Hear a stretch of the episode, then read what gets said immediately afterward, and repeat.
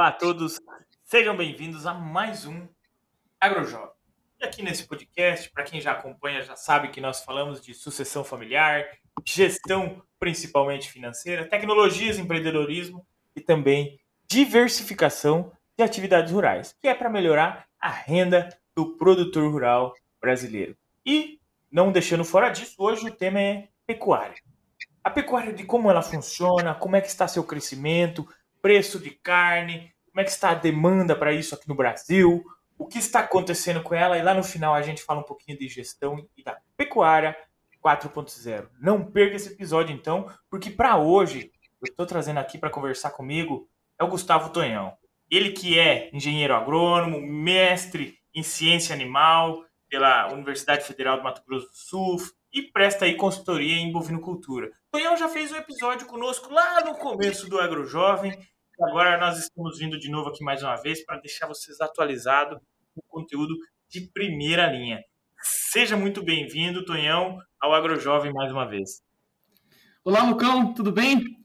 Cara, desde já, é, é, dando os parabéns aí por todos os, é, os podcasts que você vem gravando, eu venho é, te, te acompanhando aí e tá, tenho certeza que está dando informação para muita gente.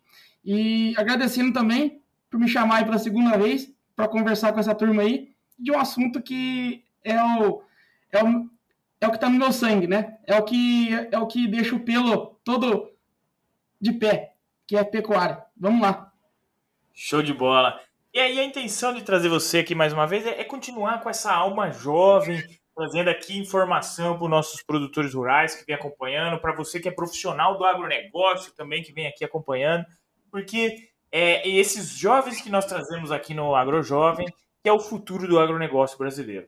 Tonhão, vamos, vamos para a pecuária, vamos lá, vamos falar de carne. O consumo de carne hoje no mundo está aumentando.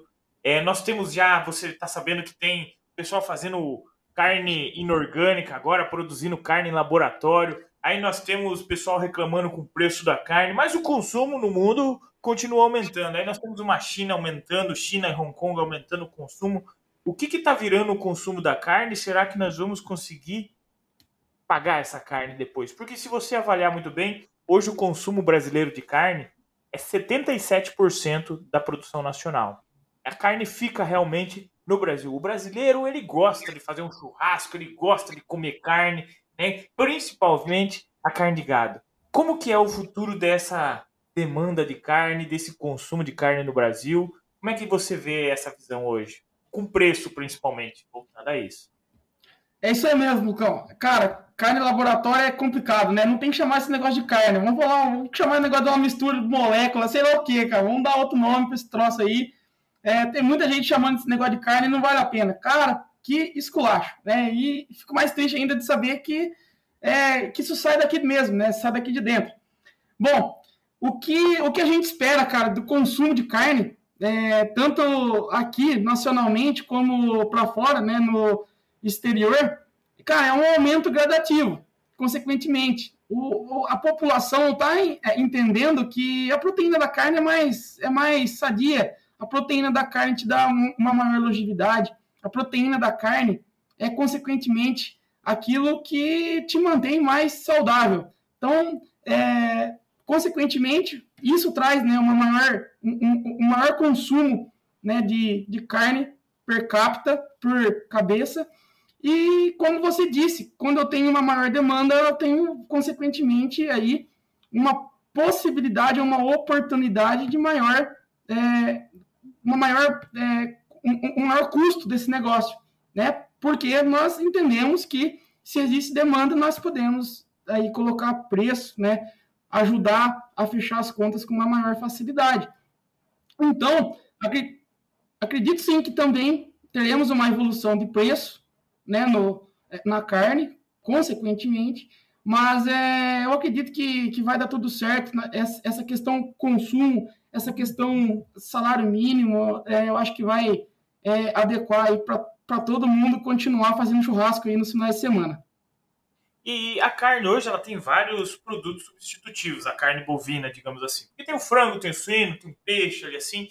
Então a, acaba que a gente vai redistribuir um pouco esse consumo de carne. Você acha que em algum momento a carne bovina pode ser um, um, um negócio, um alimento mais gourmet, ou você não vê essa possibilidade, por causa do preço, principalmente? Já, já tá indo, né? É, virou uma febre já a carne com marmoreio, né? Consequentemente. É, por exemplo, já, já, existem produtores que são selecionadores, que são criadores, que fazem genética, que já estão indo para esse lado de, uma, de produzir uma carne com uma maior qualidade, com maior marmoreio, né?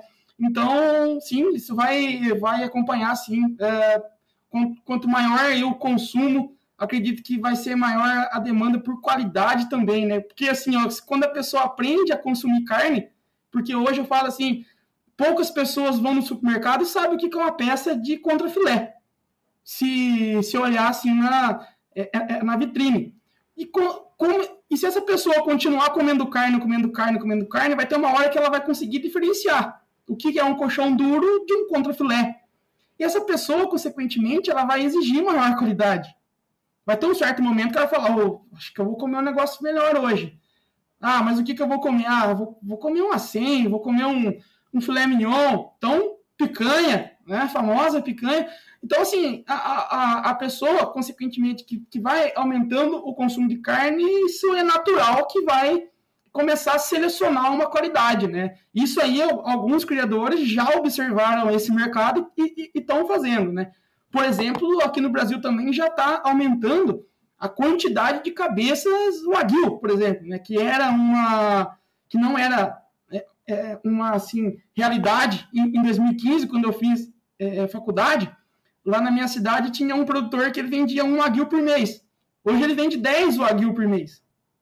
Então, assim, as pessoas vão entendendo e vão começando a apreciar a qualidade. E mais, mais uma oportunidade para nós né, de colocar coisa com qualidade no mercado e também exigir um preço por isso. Né? A pessoa paga sorrindo, porque vai estar consumindo uma, uma, algo de excelente qualidade. Com certeza. Mas pensando em todo o complexo de produtos da, da carne bovina, principalmente, porque a carne por si só ela vai ter substitutivos para um pessoal que quer diversificar a alimentação. Mas pensando em todos os produtos advindos da bovinocultura, por que, que a pecuária de bovinocultura de corte hoje é tão importante para o Brasil? Porque é só pela carne ou nós temos outras saídas? É, porque hoje eu acho que não é muito importante. Você fala é, na questão de consumo, né? É, a pessoa, você fala consumo. É isso que você está perguntando, né? É isso e por causa de outros produtos que nós temos na bovinocultura de corte. Vamos lá, vamos lá. Vou pegar aqui algumas origens que nós conseguimos fazer com a bovinocultura de corte. Porque quando a gente olha, não é só a questão da carne. Nós temos vários produtos que podem ser comercializados com o boi. Nós temos os cascos, nós temos o couro, nós temos produtos de cosméticos também, principalmente, que podem ser utilizados. Nós temos, vamos lá, é, plásticos, adesivos, shampoo, né? Ó, eu consigo ver aqui que até corda para instrumento pode ser utilizado. Nós temos o esterco do boi, nós temos fertilizantes, nitrogênios, fósforo. A gordura nem se fala, né? A gordura tem milhares de, de produtos que podem ser feitos ali, chiclete, vela, creme, plástico. Então, é, tem toda uma indústria por trás da bovinocultura de corte brasileira e tudo isso fica no Brasil, não fica, não sei como é que funciona, como é que essa agroindústria por trás, não só da carne, mas de tudo aquilo que envolve o, um boi hoje. Temos que tomar cuidado, senão é, os veganos param de chupar chiclete e tomar banho com sabonete, hein, cara? tô brincando, tô brincando. Desculpa aí o pessoal que assiste, que, que ouve os podcasts que, que são veganos, não tem nada disso não, né? A gente, a gente entende a, o porquê, né, do, de ser vegano. Mas enfim, é, cara, é, tem até uma foto, eu esqueci a fonte, que tem, tem uma foto bonitinha, que tem lá em todas as partes, né, do boi, quais são os subprodutos que, que podemos fazer do boi. Agora, quem sabe disso é que são elas. Nós sabemos disso porque nós estamos no meio do agro, né? Agora, quem não está no meio do agro, por exemplo, está lá escovando o dente, jamais vai saber que isso veio do, que isso, isso pode ter vindo de um osso de boi.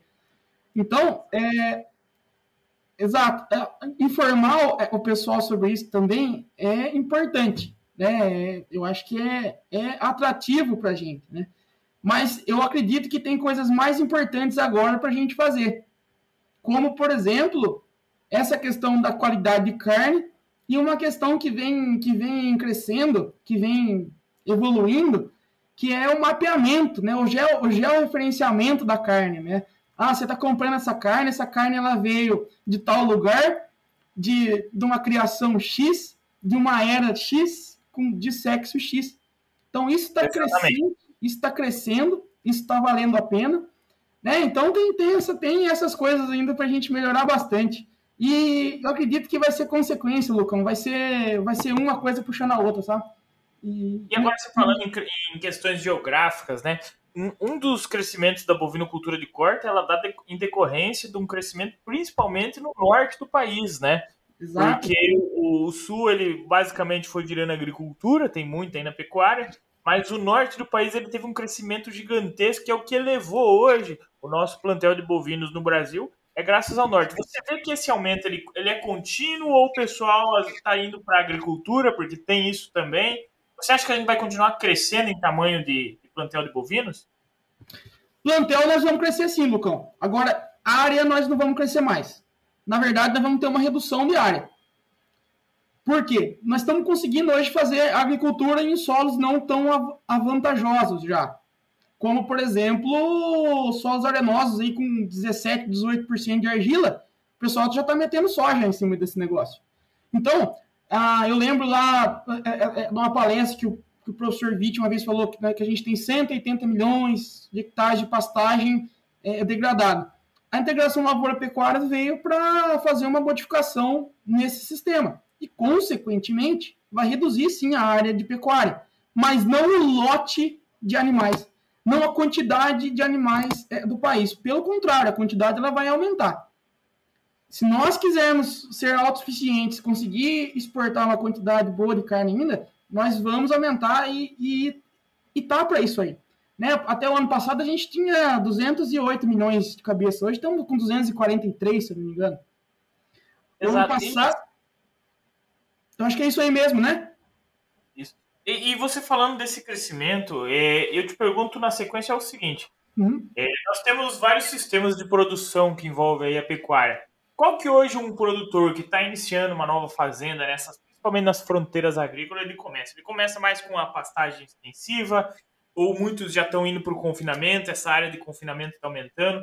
Por outro lado, nós temos lá é, a integração lavoura-pecuária. Como é que funcionam esses sistemas de produção hoje para a pecuária? Top, essa pergunta é, é pertinente e muito interessante. A pecuária hoje, a mudança que nós estamos falando da pecuária hoje, ela acontece por dois sistemas. Pela sucessão, ou seja, os filhos vêm mudando tudo aquilo que era aquela pecuária antiga, e os agricultores que nunca fizeram pecuária que estão enxergando um nicho de mercado, uma oportunidade que é a bovinocultura de corte, que é ter os dois, grão e bovinocultura de corte. Eu, eu tenho um amigo holandês aqui que ele fala assim, ó, para cada 100 hectares de lavoura, você tem que ter 200 de pecuária. Por quê? Ele fala assim, a 100 hectares de lavoura custa X, 100 hectares de, de 200 hectares de pecuária vai custar 50% dos 100 hectares de lavoura. Então, tem que comprar terra barata, tem que colocar boa em cima e tem que ter uma reserva. Para caso acontecer algum problema é, na lavoura, como a gente viu esse ano, de problema de seca, que não é, que a gente não consegue controlar com gestão, não consegue controlar com fertilizante, não consegue controlar com nada. Só se fazer uma dancinha da chuva e eu rezar muito para Deus, manda chuva. Né? Mas, enfim, produtor pode, pode fazer uma reserva que é a pecuária, consequentemente. E estão enxergando esse negócio e está crescendo demais. O mercado de consultoria, consequentemente, está explodindo agora. Pessoas, agricultores que nunca fizeram pecuária, que estão entrando para pecuária para fazer a bovinocultura de corte correta. Esse agricultor que entra para fazer é, a pecuária, com certeza ele vai ser recriador e engordador por quê? Esse, esse, esse produtor, ele tem que ter giro rápido. Porque ele faz ILP, ele faz, ele faz grão e faz, e faz a pecuária. Muitos desses produtores fazem o sistema, é, o sistema Santa Fé, que você colhe o milho, fica lá a pecuária de mais ou menos junho até outubro, com, com pasto. Você colhe o milho consorciado com a braquiária e já fica a braquiária no sistema. e aí você coloca o boi em cima. Claro, você tem que, ser, você tem que ter as suas áreas fixas para o resto do ano, mas a maioria desses produtores fazem esse sistema. Alguns já vêm com o sistema eh, São Mateus, que planta só soja e pasto, ou seja, colhe o soja, já vem semeando pasto. Agora, a, a, a Embrapa aqui do Mato Grosso do Sul está desenvolvendo um sistema onde eu já tenho soja consorciado com pasto já. Eu vou colher o soja e já vai ter o pasto lá é, instalado. Então, assim, é, esse produtor, esse agricultor que vai fazer é, a pecuária, que está fazendo essa pecuária nova, vai ser recriador e engordador. Na sucessão de família, Uhum. Explica para nós rapidinho só como é que funciona esse sistema do cria, recria e engorda, aí que são ah. diferentes tipos de produtores, né? Às vezes quem está ouvindo não, não conhece. Sim, exatamente. E, e, e, aí é por isso que eu falo que a sucessão familiar, que lembra lá, a associação, a, a sucessão e o agricultor que está virando é, é, pecuarista. Essa, essa sucessão é, familiar é aquela que traz aquele carinho do pai, que o pai levava no pasto, que via cria, não sei o quê. Então, isso vem de muito cedo o gosto pela cria, o gosto de ver bezerro nascendo. Então, isso aí não vai mudar. A sucessão familiar que faz cria não vai mudar. Então, vamos lá. A cria, pessoal. A cria é aquele sistema onde a gente faz a cria. A gente coloca, coloca a vaca em estação de monta, às vezes não faz é, estação de monta, mas coloca touro em cima, ou faz inseminação, ou faz IATF, que é inseminação artificial em tempo fixo, né? E, mas enfim, então a cria é para ter a vaca na fazenda, o touro ou a inseminação e produzir o bezerro. É, esse bezerro chega até 200, 220 quilos ou oito meses. Depois de oito meses ou 220 quilos, eu vou fazer a recria. Então eu desmamo, eu tiro esse bezerro do pé da mãe, né? Coloco numa área separada e vou fazer a recria. A recria eu levo, pego de 200, 220 quilos e levo até 450, 400 quilos. Ou em outros sistemas, por exemplo, por exemplo, já que nós estamos vivendo, que é do super precoce, que a gente leva até 350 esses animais cruzados e vamos fechar no coxo. Qual é o tempo da cria? esse tempo, então, esse tempo é, é, é, em peso. Dependendo do sistema que você tem, por exemplo, eu tenho animais aqui hoje é, é, em recria que a gente ganha 800, 800 gramas dia. E eu tenho animais aqui hoje que ganham 400 gramas dia. Então, assim, o, o tempo ele não é fixo. Né? Ele, ele vai de acordo com, a, com aquilo que você está planejando, que a gente vai falar para frente, né? Sobre planejamento. Então, assim, de acordo com aquele planejamento nutricional que você fez dentro da fazenda, é, você vai ter um, um, um tempo de recria. Mas, enfim, normalmente é de 200 a 400, 450 quilos. A recria.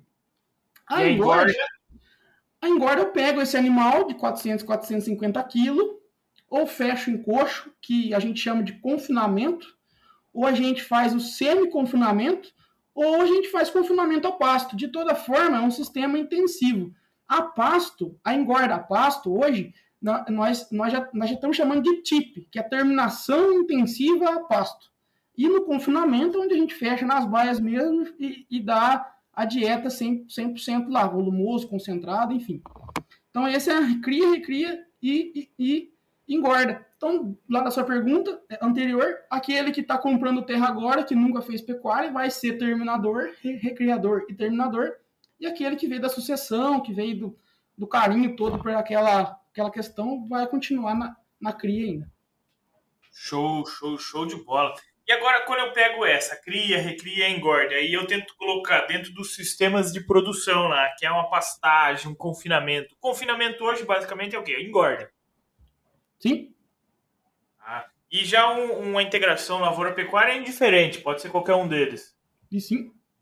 Então, isso. Então, aí dentro, por exemplo, entra sistema extensivo, sistema semi-intensivo e sistema intensivo.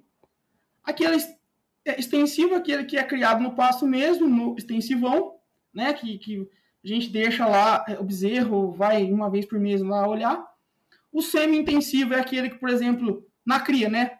Na cria. Então vamos lá, extensivo, intensivo, in, extensivo e semi-intensivo na cria. Então, então, então, vamos lá, cria.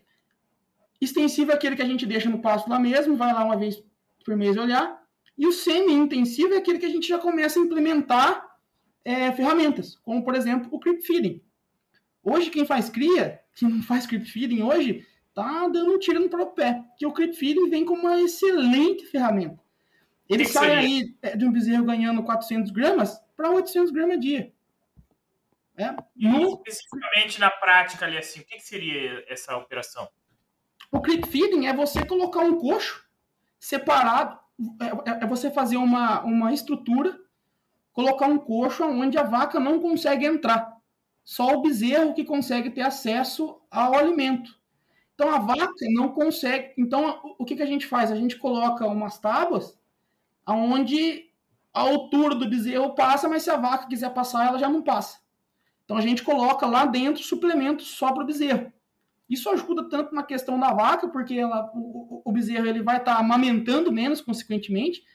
A, ingestão de matéria seca dele, a necessidade de comida dele está sendo mais. Está sendo mais. É, é, tá, tá- tá sendo mais ofertada por concentrado do que por leite. Então, se está sendo mais. Se, se eu estou tirando o, o- o bezerro do, é, da mãe um pouco mais cedo, eu estou dando condição para a mãe para a próxima estação de monta. Então eu consigo, eu consigo ajustar a mãe para ter uma produção melhor na próxima estação de monta. Eu consigo desmamar um bezerro mais pesado ou mais precoce, suplementando. Então, um semi-intensivo fazendo o creep feeding. Recria. Ou eu faço extensivo ou faço semi-intensivo. Ou intensivo. Recria. Então vamos lá. O que, que, a, gente, que, que a gente pensa é, em recria? Aquela é, é, é, extensiva é, é no pasto mesmo, solta lá, largada, que ela fica dois anos para fazer a, a recria. Lembra lá que eu falei para você de 400 gramas a dia, 200 gramas a dia, pode ter caso até de 100 gramas a dia, o, o extensivo. O semi-intensivo é aquele que eu já dou proteico, é energético, aquele que eu dou suplemento de baixo consumo. Ou seja, eu já não, eu já eu tô no pasto e dou uma suplementação energética para eu ter uma maior produção de produtos, produtos hormonais que o animal vai usar para crescimento. Então consigo crescer mais. Entrando em termos, em termos mais é, profundos, o que que eu, o que que eu o bezerro, quanto mais consumo de proteína ele tem, é igual a gente. É igual é, o ser humano. Se a gente consumir proteína quando a gente é novo, proteína a gente cresce muito rápido. É, o bezerro também é assim, da mesma forma. Se a gente, se a gente fornecer proteína para esse animal, consequentemente eu vou ter uma produção maior de aminoácido e o corpo, eu vou ter uma, uma disponibilidade maior de aminoácido para o corpo. Então eu consigo fazer com que o animal cresça mais, suplementando com proteína, suplementando com energia.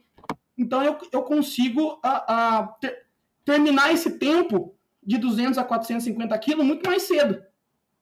Oito, sete meses.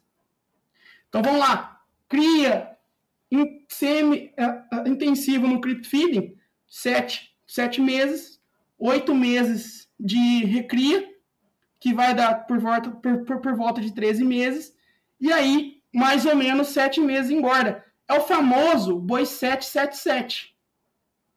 Isso aí tem, tem livro aí, sete meses de cria, sete meses recria, sete meses engorda.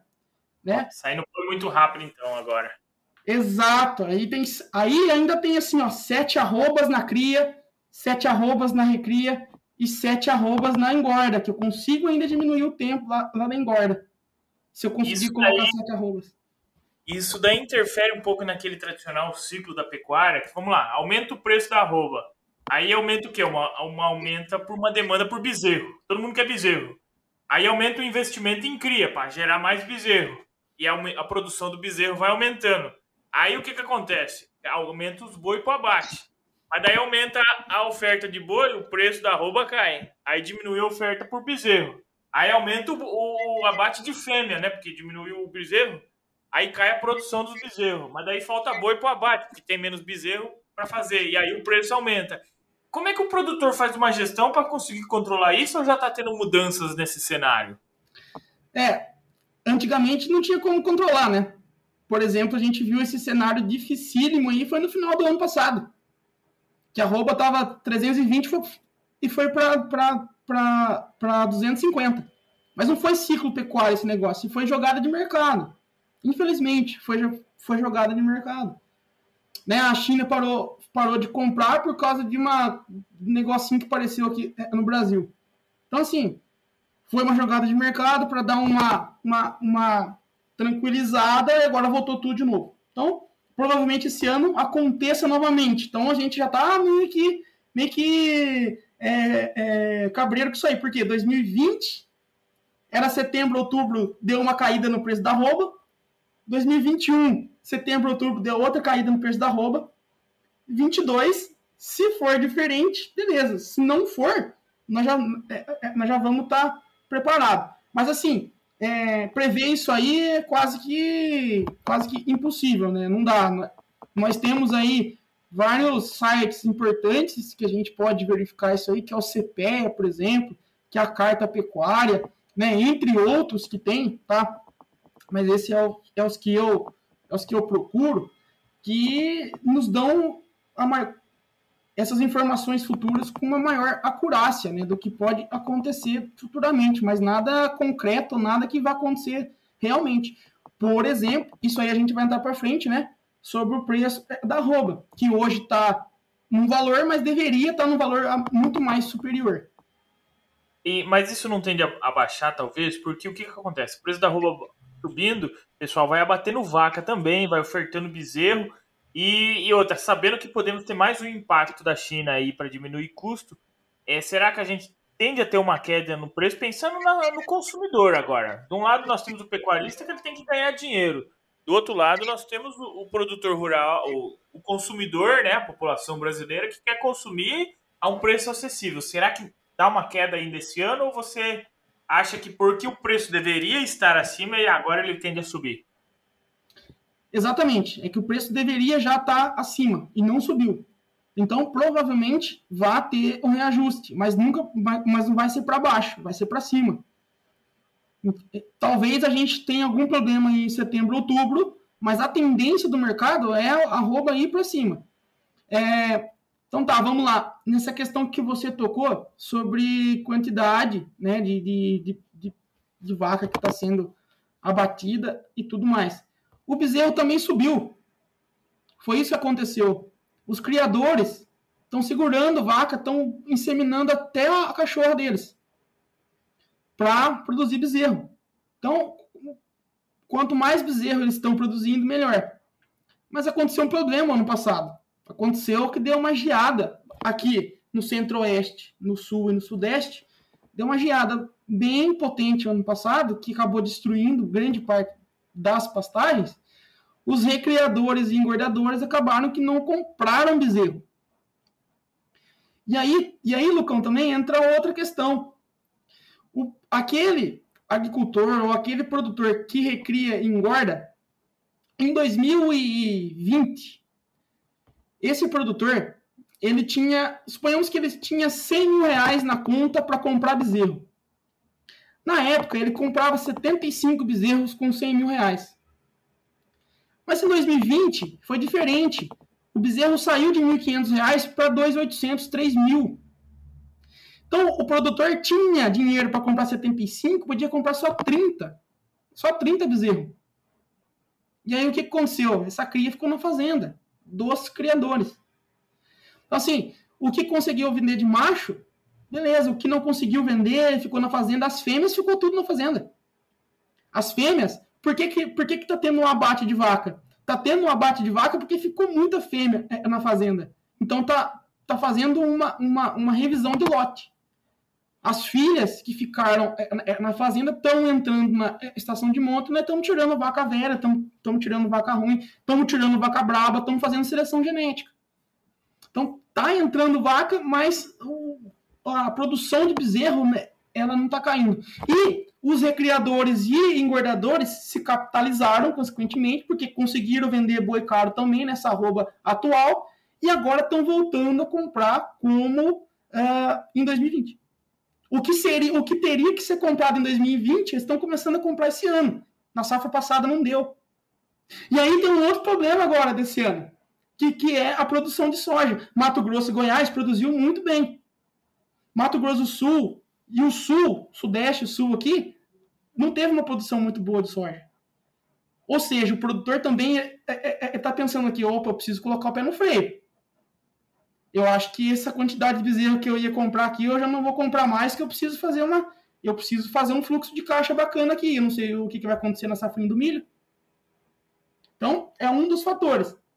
Mas, assim, é, acredito que até o ano que vem a gente consiga acertar esse, esse negócio de novo. Cria e compra. Cria e compra. Aí, talvez depois que nós vamos ter o. que nós vamos entrar nisso aí que você falou, que é o ciclo é, é, é da pecuária. Mas agora, o que o está acontecendo agora, eu acredito que não seja um ciclo, acredito que seja uma, uma bagunça, uma bagunça temporal aí que a gente teve de produção consequentemente, o, o, o, o, o que aconteceu no cenário entre criadores, recriadores e, e, e engordadores. E o que aconteceu no cenário também com integração lavoura-pecuária e, e com integração lavoura-pecuária-floresta, que a gente vai, vai entrar um pouco para frente aí. Entendido, entendido. E diz uma coisa, agora eu fiquei na dúvida. A gente falou aí que a China bastante trabalhou o negócio lá em ano passado e tudo mais. E essa guerra na Ucrânia com a Rússia tende a interferir de alguma maneira a pecuária? ou indiretamente somente? Com certeza, Lucão, vai interferir, já está interferindo. Nós, na pecuária, também precisamos de, de, de fertilizante, não é porque é pecuária que a gente não usa fertilizante. Assim, aquele pecuarista que faz certinho, que faz no pé da letra, também vai precisar de fertilizante, também vai precisar de, de produtos para usar né, na bovinocultura. E com certeza vai afetar, sim, é, cara, é, isso aí já está todo mundo olhando isso aí, já está todo mundo prevendo, né, o que, que vai acontecer, mas acredito que estamos no caminho correto para com a, a situação que estamos vivendo hoje. Né? Entendido, entendido. E, quando, e qual é a tendência quando a gente olha? A gente você falou um pouquinho da integração lavoura-pecuária, os confinamentos que também vem aumentando ao longo dos últimos anos. Qual é a tendência real para a pecuária? Vamos mais para o confinamento ou vamos fazer uma integração lavoura-pecuária? O que você vê a tendência hoje? Não só para quem está começando, o cara que quer ganhar dinheiro. A ILP, eu falava lá na faculdade eh, em 2015 que ia ser o negócio do futuro. ILP é um negócio do futuro. Em 2015 estava começando a dar aquele boom que a, a, a, integração ela não é de hoje, né? É, é, a pessoa fala que ela vem lá da época dos egípcios, né? Mas aí 1980, sistema é, Barreirão, 2000, Santa Fé. Então, 2000 fez é, Santa Fé, 2002 é, São Mateus, 2008 Santa Brígida, 2015 São Francisco. Mas foi nesse São Francisco que deu boom realmente na integração. Enfim, então, a, a integração, a gente está num grupo aqui de, de consultores e tem um cara que é ninja na integração, e eu esqueci o nome dele, e, e, e ele mostra lá que cara, tá em constante crescência. Tá, tá crescendo demais. Tanto a, a, a ILP, que é a, que é a Integração Lavoura-Pecuária, como a ILPF. Co colocando isso em línguas, línguas mais apropriadas, vamos falar o, o, o, a utilização de sistemas integrados está aumentando consequentemente. Né? Anual, mensal, tudo que você vê, para todo gráfico que você olha, está crescendo. A utilização de confinamento, o último dado que a gente tinha, que foi um, um artigo que o, que o professor Pedro Malafaia fez, né, mostrando quais são os cenários de confinamento, cenários de cria, fazendo um, é, um apanhado de gestão desse negócio, ele falava assim, ele falou lá no artigo que o, o, o, os confinamentos, os animais abatidos no Brasil hoje, é 14, 4 a 15% dos animais abatidos hoje, hoje são de confinamento. Se a gente olhar é, é, aqui hoje, é, o pessoal está esperando para 2030 ser 44. 44% dos animais abatidos serem de confinamento. E aí, com isso, cara, vem toda uma revolução. Porque custo de confinamento hoje não tá para amador. Infelizmente. O risco aumenta, o risco aumenta. Exato. Depende muito do custo. E é isso que você sempre fala. Tem que fazer gestão. É, o produtor que não faz gestão, provavelmente não vai se dar bem, né? Não vai ver o Natal, né? Quanto tempo tem um produtor de pecuária sem gestão hoje? Vai 10 anos, será? Cara. Na, na, confinamento é difícil, hein? Porque o risco é gigante, a margem varia. Cara.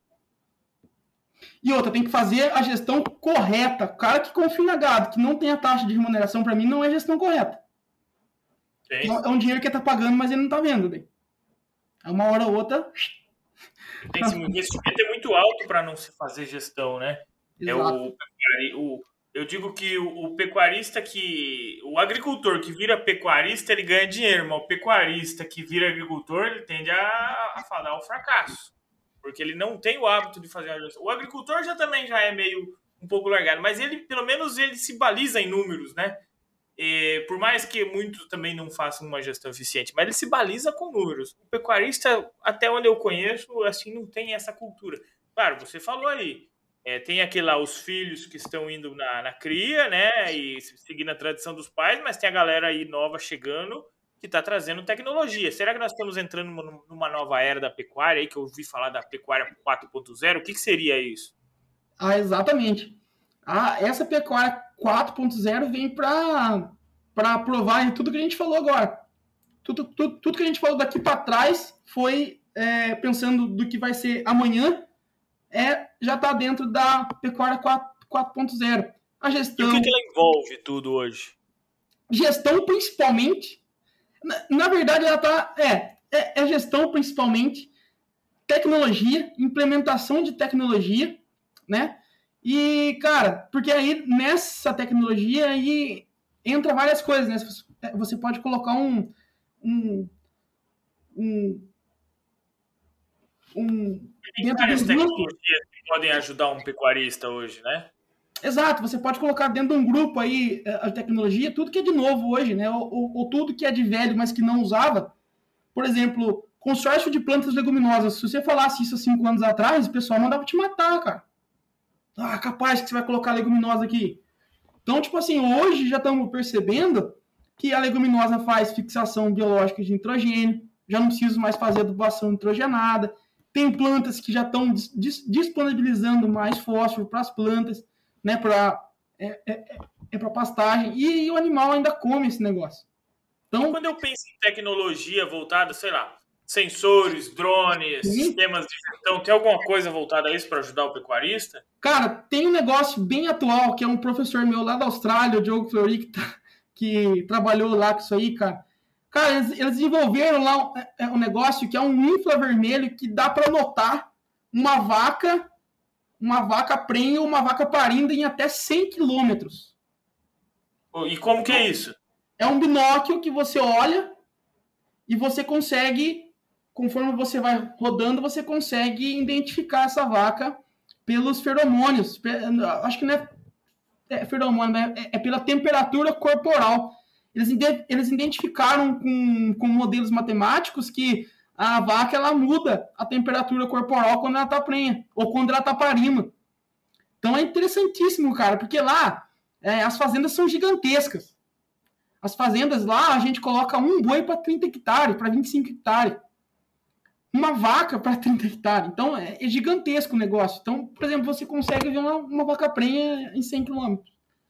Aqui no Brasil, a realidade nossa aqui no Brasil hoje é a utilização de cerca elétrica, né? Que tá, que tá vindo aí o, o Ernesto Coser fala muito bem desse negócio, ele fala assim, tá proibido perder pasto, né? Então ele fala muito bem dessa questão de cerca elétrica, ensina muita gente a mexer com cerca elétrica, nós, nós estamos aprendendo ainda como fazer, Cerca elétrica não é, não é só você colocar lá e é, é ligar o choque. Então, já tem equipamentos que, por exemplo, a gente consegue medir produção de matéria seca por hectare, diariamente. Se você for lá na área e é, bater o, é, o, equipamento, você consegue ver o que está produzindo é, é, de matéria seca. Então, um animal consome tantos quilos de matéria seca a dia, você consegue delimitar uma área para aquele animal, diariamente. E aquela utilização de balanças eletrônicas ou pesagem de, animar, de animais por sensores? Eu já vi algumas coisas em feiras, isso está pegando ou não, não engatou não, ainda? Isso aí, na verdade, já nem é mais é, nem é mais novidade. Vamos falar assim. Porque hoje já, a gente já, já utiliza placa, já utiliza bastão de leitura. É, por exemplo, fazendas que optam por tecnologia é aquelas fazendas que o capataz ou ou é, o campeiro ele vai identificar a cria, naquele momento que ele está fazendo a, a, os primeiros tratamentos é, no bezerro, que é pesagem, é brincar, o que é, é, é, é brincar, eu falo, é colocar o brinco de identificação, Nesse momento, ele precisaria saber qual é o brinco da mãe. Então, ele vai com é, o bastão no campo e consegue identificar qual é a mãe pelo bastão. Já tem um celular de bolso ou um, tablet que ele tira, consegue identificar todo o histórico da mãe. Quando que a mãe foi inseminada, quando que a mãe é, é, entrou na, na estação de monta, quando que a mãe teve o, o, primeiro toque, né? E filho de quem que é, que é aquele bezerro. Então, isso, isso já é real para nós, né? Hoje, a, as balanças é, de pesagem hoje já nem são mais com bastão. Hoje, hoje é uma placa que o animal chega perto e puf, já lê. Já lê o brinco. Já lê o brinco e joga é, pro computador. E tem as, as balanças hoje também que pesa o animal lá no pasto, lá no confinamento, que é, a, que é aquela balança que muitas vezes fica antes do, é, é, do bebedouro, que o animal, toda vez que ele passa para tomar água, ele é pesado. Então, isso aí gera um banco de dados que, no final, é, serve para a gente tomar uma decisão. Ó, esse animal está ganhando peso, esse animal não está, esse animal já pode vender, esse lote já pode vender. Então, isso, isso gera um banco de dados muito interessante é, é, é para a propriedade. Precisa um sistema organizadinho, né? Precisa ter informação, precisa ter gestão nisso daí. Sim, exatamente. Quando eu olho, olho para a gestão financeira, principalmente, como que o que, que, é mais importante numa gestão financeira hoje para avaliar a lucratividade do, do, da bovinocultura? Cara, o que eu considero hoje mais importante para a gestão para ter uma, uma gestão eficiente é realmente utilizar dados, informações e softwares que vão te dar informações coerentes. Porque é diferente você lançar os dados lá e na hora de for fazer, na hora que você for fazer a, a, a, é, você faz tudo bonitinho. Você lança os dados de compra, você lança nota, você lança não sei o que, coisa e tal. Mas quando você vai interpretar os dados, você considerar receita menos COI, que é o custo operacional efetivo, como lucro, isso é um crime. Então eu falo que hoje a parte, a, parte da gestão que nós temos que ter mais atenção, temos que ter prioridade nesse negócio é na interpretação dos dados, Lucão. É você ter um, um software, você ter um, um, negócio que vai te dar informação coerente. Se você não tiver se você não tiver tendo lucro, que esse software mostre para você que você não está tendo lucro né? Que, que você não tente manipular os dados para mostrar que ah, eu vou tirar aqui a taxa de, a minha taxa é, de, de, de remuneração da, ta, da taxa Selic, por exemplo, porque aí eu fecho as minhas contas. Porra, não é assim, cara. Então, assim, a, a interpretação eu acho hoje que é o mais, mais é, importante. Mas só você que vai falar para mim se é isso mesmo ou não é, porque você que tá mais dentro desse negócio aí, cara. É, tem que avaliar realmente o custo de oportunidade, tem que ter um prolabore, às vezes, para deixar mais organizado, principalmente porque envolve vários sócios, né? É um, um, custo de valor de arrendamento, né? Custo de oportunidade como arrendamento, que é a valorização da terra, inclusive. Você tem um negócio que é a bovinocultura de corte. E você poderia ter arrendado essa área, correto? Uhum. Então, nada mais justo que o negócio te pague o arrendamento, que te pague o juro do capital que você está investindo ali e que te paguem um prolabore e o que sobrar é lucro. Pague os custos e o que sobra é o lucro, né? Não faz sentido. Por quê? Por mais que seja tudo no CPF, a maioria das vezes, né? Agora está mudando um pouco, mas que consiga ele olhar o, o, o negócio dele como uma empresa de uma maneira geral, porque senão é muito fácil fazer um negócio dar lucro, é só tirar custo fora, né? Exatamente, exatamente. E quando vai comparar com lavoura também, é, comparar com uma lavoura que está sendo feita certinho, que está sendo feita nos mesmos parâmetros. Né? Porque às vezes o pessoal fala assim, eu tenho área é, de pecuária aqui, cara, que a área de pecuária dá mais do que área, dá mais do que arrendamento. É um cara que faz pivô central aqui, que faz, que tem hoje 15 UA por hectare, que é 25 novilhas por hectare.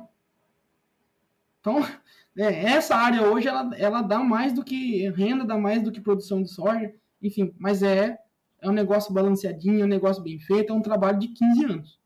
Ah, show de bola. Tonhão, era isso que eu queria extrair, aprender um pouquinho mais da pecuária brasileira, é, entender como é que está acontecendo essas revoluções, manejo, modos de que vem acontecendo isso, né? Que você falou aí dos sistemas de produção E mais importante, deixar o produtor consciente que também não adianta só jogar o boi no pasto. Ele tem que ter uma gestão organizada daquilo lá, porque senão ele toma o ferro e não sabe de onde veio, né? É, é, principalmente. Exato, é porque eu, eu tava olhando esses dias os números e quando você olha as margens da bovinocultura, elas são apertadas, não é um negócio assim muito, é, muito grande também. É, é, interessante porque, claro, porque tem, tem recurso, tem tudo mais. Mas quando você olha a margem de lucro real mesmo, elas são apertadas. E aí nós temos uma variação de mercado, tem uma variação de custo. Agora o fertilizante está subindo. O cara do confinamento ainda depende do preço do grão. Chega uma hora que ele não está ganhando nada, se ele não souber olhar. São extremamente apertadas e dentro do sistema que você está fazendo, que lá no sistema de terminação tem terminação de macho e de fêmea. Então, assim, eu rodo uma vez por semana, eu rodo uma análise para ver o que está compensando, se é fêmea, se é macho, se é macho 300 quilos. Então, a gente faz essas análises para enxergar os números daí.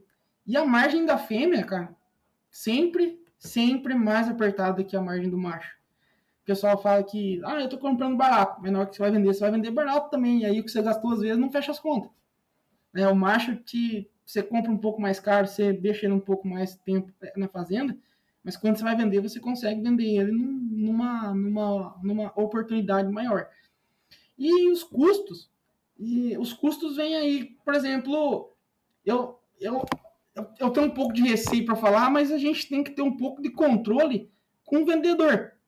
Né? Porque o cara tá na fazenda para te vender daí. Se deixar, vende até o carro dele que tá lá e vai embora a você, né?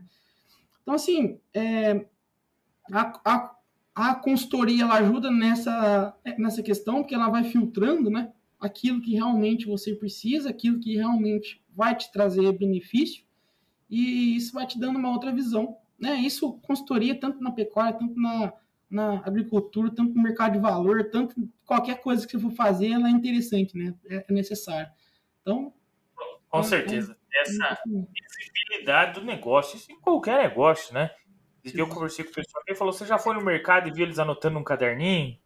Não, você não vê o cara do mercado anotando um caderninho. Olha o valor do mercado, olha o valor de uma mercearia aí. O cara de uma mercearia lá, ele tem um sisteminha para ele se organizar. É porque é porque precisa mesmo. E às vezes o pecuarista, o agricultor, né? Olha o tamanho do investimento.